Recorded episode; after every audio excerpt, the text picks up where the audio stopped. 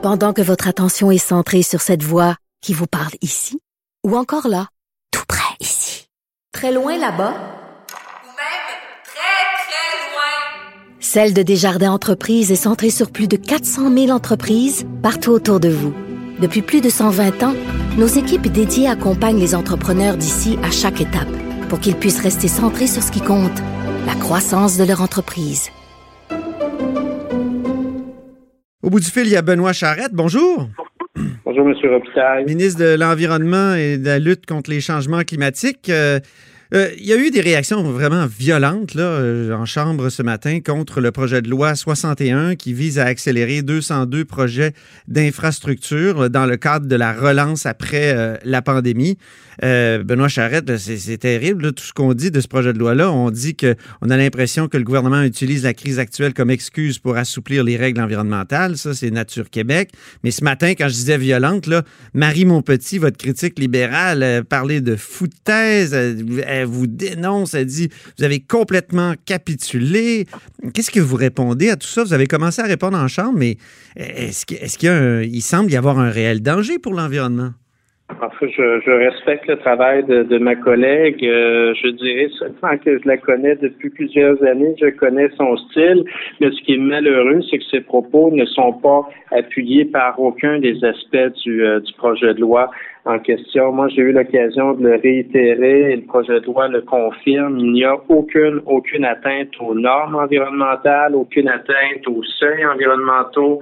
Le rôle du BAP reste tel quel tout ce qui est euh, normes et exigences environnementales, tout ce qui est quantité de contaminants actuellement interdits, euh, tout ça est maintenu. Tout ce qui est protection des milieux humides, c'est euh, maintenu au niveau de leurs autorisations pour les travaux. Tout le mhm. régime de sanction, de contrôle et d'inspection est maintenu. Donc, je comprends le rôle de l'opposition, je le respecte, mais ce que je souhaiterais surtout qu'ils le retiennent, et je vais le répéter à, chaque fois que l'occasion se, se présente, tous les projets qui sont visés par ce projet de loi-là sont des projets d'intérêt public. On parle d'écoles, on parle d'hôpitaux, on parle de maisons des aînés. Donc, il n'y a pas beaucoup de Québécois qui euh, ne priorisent pas euh, ces éléments de notre quotidien qui font une différence. Et, je faisais un parallèle avec les principes de, développement durable. Ce que dit l'ONU sur le développement durable, c'est faut protéger la santé, faut protéger l'éducation et favoriser un développement économique responsable tous les projets dans la liste incluse euh, en annexe au projet de loi sont des projets de, développement durable. Donc, je relative en tout respect mhm. avec le les, les propos euh, qui se sont voulus euh, peut-être exagérément sévères de, ma collègue. Oui, mais parlons de, certains détails du projet de loi, comme le, système de compensation financière pour les impacts sur la faune et la flore. Est-ce que c'est un droit de, de détruire la faune et la flore? Absolument s'achète Ce qui m'a amusé dans cette critique-là, il y a quelques années à peine, c'est tout récent, ça remonte au dernier euh, gouvernement euh, libéral. Il y a cette procédure-là qui a été introduite au niveau des milieux humides. Donc, il y a eu une loi, il y a eu un règlement d'application aussi. On reprend essentiellement le même modèle c'est-à-dire lorsqu'il y a une atteinte à un milieu, il doit y avoir une compensation euh, financière et cette compensation financière, elle sert à quoi? Elle sert à réhabiliter un autre milieu euh, ou en créer de nouveaux. Euh, donc, on reprend un modèle qui était pourtant défendu par les libéraux et aujourd'hui le juge inconcevable. C'est là où, mhm. malheureusement, et c'est le rôle de, de, de, chacun, et je le reconnais pour avoir été dans l'opposition longtemps, euh, malheureusement, il n'y avait pas beaucoup de nuances dans la critique et surtout un oubli fondamental, c'est qu'on retient leur propre modèle. Dans, mais, mais c'est pas parce qu'ils proposaient ça, eux, et qui maintenant le dénoncent, que c'est acceptable pour autant. Est-ce que... fait, mais je vous, je vous rappellerai par contre qu'à l'époque, euh, c'était adopté à l'unanimité à l'Assemblée nationale. La, la CAQ était à ce moment-là euh, dans l'opposition et ce sont des modalités qui avaient été appuyées par l'ensemble des formations politiques. Je m'en souviens très bien pour euh, y avoir été à ce moment-là. Donc, on ne reproduit pas un modèle différent, on ne casse aucun moule. Euh, on, revient avec un modèle qui a été prouvé. D'ailleurs, pour vous dire à, tel point, euh, il y a quelques semaines, on a confirmé les sommes amassées euh, au niveau des milieux humides. On parle essentiellement de 30 millions jusqu'à ce moment. Donc, on parle de sommes colossales qui permettront la, réalisation de projets concrets de réhabilitation de, milieux humides. Donc, un modèle. En clair, en clair là, ça veut dire qu'on pourrait détruire un habitat mais au moins avec la garantie qu'on en construise un ailleurs ou qu'on en protège un ailleurs. C'est ça? Je dois vous avouer, j'aime peut-être un petit peu moins le, terme détruire, parce que détruire ne laisse plus place à, aucun, aucun résidu en quelque sorte. Il faut savoir que MFFP déjà qualifie euh, la valeur des, des habitats euh, naturels.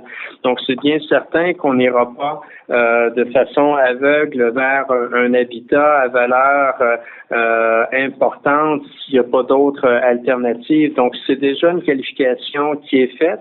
Mais oui, s'il y a atteinte, j'aime mieux atteindre que, que détruire parce que atteindre, c'est pas c'est pas une destruction là, qui, est, qui, est, qui est totale. C'est pas irrémédiable. effectivement. Donc, si on vient atteindre un milieu, euh, et euh, on, a la possibilité de le réhabiliter. Et au niveau des espèces menacées, on n'y est pas. Là, ça ne, c'est pas, c'est pas un, euh, un, projet de loi qui vise à, à, s'en prendre aux, espèces menacées. Là, au contraire. Donc c'est pour ça que je le répète, c'est important. Aucun seuil, aucune norme environnementale est revue à la baisse à travers l'introduction de ce projet de loi-là. Ce qu'on vient faire essentiellement, c'est pas perturber l'environnement, c'est changer nos façons de faire au niveau euh, des procédures. C'est beaucoup euh, là que le bas blesse. C'est pas uniquement l'environnement. Le, premier ministre euh, disait à juste titre ce matin, on parle et on promet la ligne bleue à Montréal depuis le début des années 80. Oui. On a priorisé ce projet-là. Ce que l'on sait à ce Mais la ligne bleue, est-ce que c'est parce que à cause de raisons environnementales qu'elle a été aussi repoussée souvent? Non, en fait, depuis qu'on l'a remis dans le calendrier, c'est pour ça que le premier ministre mentionnait ce matin, euh, on, pourrait deux ans, deux années encore à ne rien avancer. C'est qu'une série de contestations sur les expropriations qui sont en cours. Ah oui. Et, c'est là où le projet de loi intervient. Donc, euh, tout ne, ne, ne concerne pas l'environnement. Donc, quand on parle de délai, dans ce cas-ci en particulier, on parle de, délai juridique. Donc, c'est un projet de loi réellement que ce soit en matière d'environnement ou autre, qui vient modifier les, les, les, les, façons de faire, mais sans affecter les, les principes. C'est vrai que la, ligne bleue, ça fait longtemps qu'on l'attend. Depuis le début des si années 80, littéralement. si on peut accélérer un petit peu, euh, effectivement, ça, ça peut avoir du bon. Mais euh, à quel prix? Euh, on dirait que c'est quoi? C'est quoi? C'est les, les, droits individuels en matière d'expropriation qui sont exacerbés aujourd'hui, qui empêchent les projets collectifs ou quoi? Oui, ça, ça, peut être le cas dans le cas de, de, de, projets de transport collectif, mais ce qui est d'autant plus important de rassurer, de, de réitérer pour rassurer la population, on ne remet pas en question les droits euh, financiers liés à euh, l'expropriation. Ça, il y a un régime, il y a une loi qui est euh, très, très claire à ce niveau-là, qui est entièrement maintenue. Ce qui est modifié, c'est le droit de contester sa propre expropriation parce que dans certains cas, ça peut engendrer des, des, des délais d'une année, deux ans, trois ans, on parle même de, de quatre ans. Donc, on n'est pas du tout, du tout dans l'environnement lorsqu'on est euh, à parler de ces délais-là, mais ce sont tous ces délais supplémentaires que l'on souhaite euh, diminuer le plus possible pour permettre, et encore une fois, je le dis, pour permettre la réalisation de projets d'intérêt public. À ma collègue Marie Montpetit, euh, et, et, ça aussi, c'est de la politique, mais ça, ça m'a un petit peu déçu du docteur Barrette ce matin. Il disait que c'était un projet de loi essentiellement partisan parce que les projets étaient euh, étaient dans les circonscriptions caquistes. Il parlait des maisons des aînés, notamment? Oui, monsieur, l'exercice est, tout simplement faux. La très, très, très grande majorité euh, des projets sont sur l'île de Montréal. On parle de plusieurs dizaines de projets qui sont sur l'île de Montréal. Comme vous le savez, c'est pas là où on a la plus grande représentation euh, parmi nos, nos députés. Euh, et ce matin, à la collègue Marie Montpetit qui m'interpellait sur le projet de loi, je lui nommais que quelques exemples de projets qui étaient dans sa circonscription. Oui. Donc, on parle réellement de projets d'intérêt public, qui a aucune visée partisane à ce niveau-là.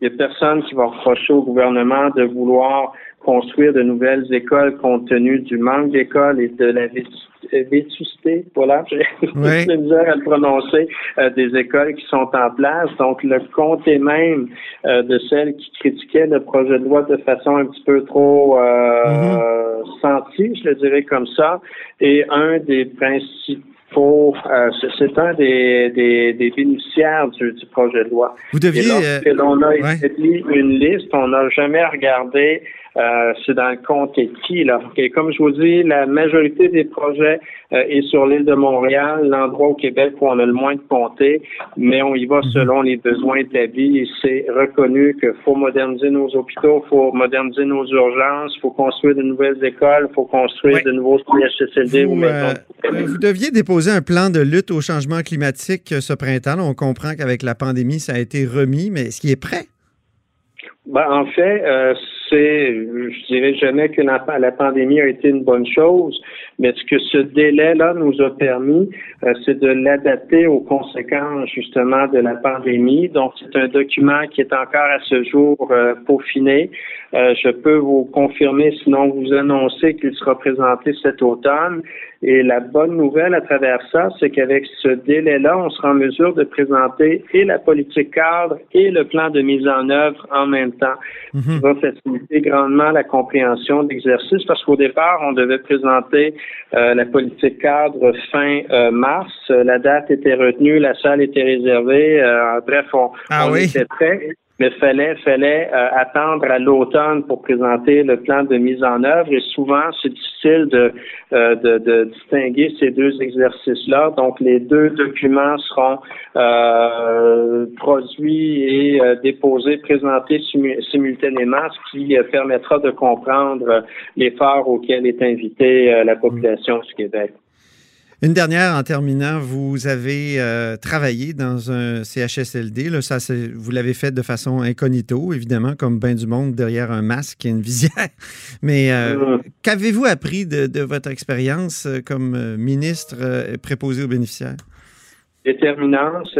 S'est échelonné sur quelques semaines dans un milieu qui m'était complètement, mais complètement inconnu. Donc, expérience, euh, oui, euh, enrichissante. Et je vous dirais euh, que j'ai pris la mesure. Moi, j'ai commencé mon engagement avant le, le du premier ministre, à peu près la même période, alors que le, le nombre d'effectifs était à son plus bas.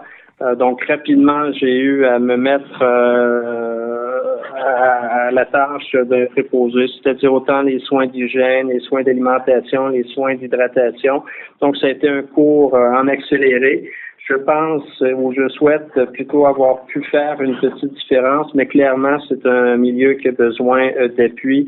Et très, très heureux de voir qu'au cours des derniers jours, euh, de nombreux Québécois, Québécoises ont, ont démontré un intérêt pour s'y investir parce que clairement, la tâche n'est pas simple, elle n'est pas facile, mais elle doit être faite.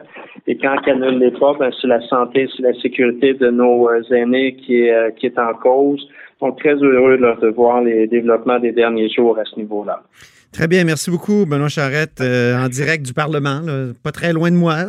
On n'a pas le droit de vous recevoir en studio. Voilà, mais toujours un plaisir. au Une plaisir. bonne fin de journée. Merci. Benoît Charette est ministre de l'Environnement et de la lutte contre les changements climatiques du gouvernement Legault.